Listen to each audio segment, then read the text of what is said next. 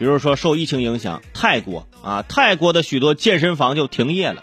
于是呢，有一位这个榴莲店的老板，就卖榴莲的这老板就想了个主意，就请那些啊没有工作的健身的教练呢到店里来啊卖榴莲。但是卖榴莲呢，不是说普普通通的卖榴莲，就必须要光着膀子卖榴莲，并把这个猛男卖榴莲的照片放到了社交网站上。哇，这一招让这个榴莲店的生意瞬间火爆，很多顾客来买榴莲，并与猛男们合影。考虑到疫情啊，店主还推出了啊这个猛男外送榴莲服务。健身教练永远想不到这一天。自己练成八块腹肌是吧？浑身肌肉卖榴莲去了是吧？说实话，如果水果店里真的有光着膀子八块腹肌的健身教练，你真的敢去买水果，甚至是去买榴莲吗？当健身教练把榴莲递给你，并且温馨提示你啊，每一百克榴莲含有热量一百四十七千卡，属于碳水化合物含量最高、脂肪含量最高、热量最高、水分率最低的几种水果之一，减肥时不宜食用，你还吃不吃？啊！对方说：“我以后可以在你这办卡。”教练立刻补充道：“榴莲有大补的功效，特别是病后体弱者以及产后妇女，记得要多吃啊。”然后女子在榴莲店办了个卡。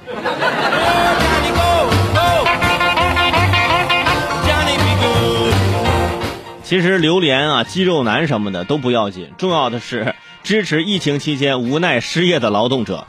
不过这个只针对泰国的榴莲店啊，在咱中国这水果店啊。肌肉再发达的教练也只能去切西瓜。休息的时候啊，玩儿的水果忍者练习一下。而在这个泰国的这家店呢，你首先要挑选啊，要拎起来，然后还要掰开。虽然你不懂挑榴莲，为什么也要拍一拍啊？可能是越扎手的越好吃，是不是？然后呢，很多顾客网上晒单啊，毕竟榴莲肉比教练的肱二头肌还要饱满，是吧？我发现现在每个国家对食物的促销方式都不太一样啊。我们这边呢是直播助农，清一色的是买它买它买它，是不是？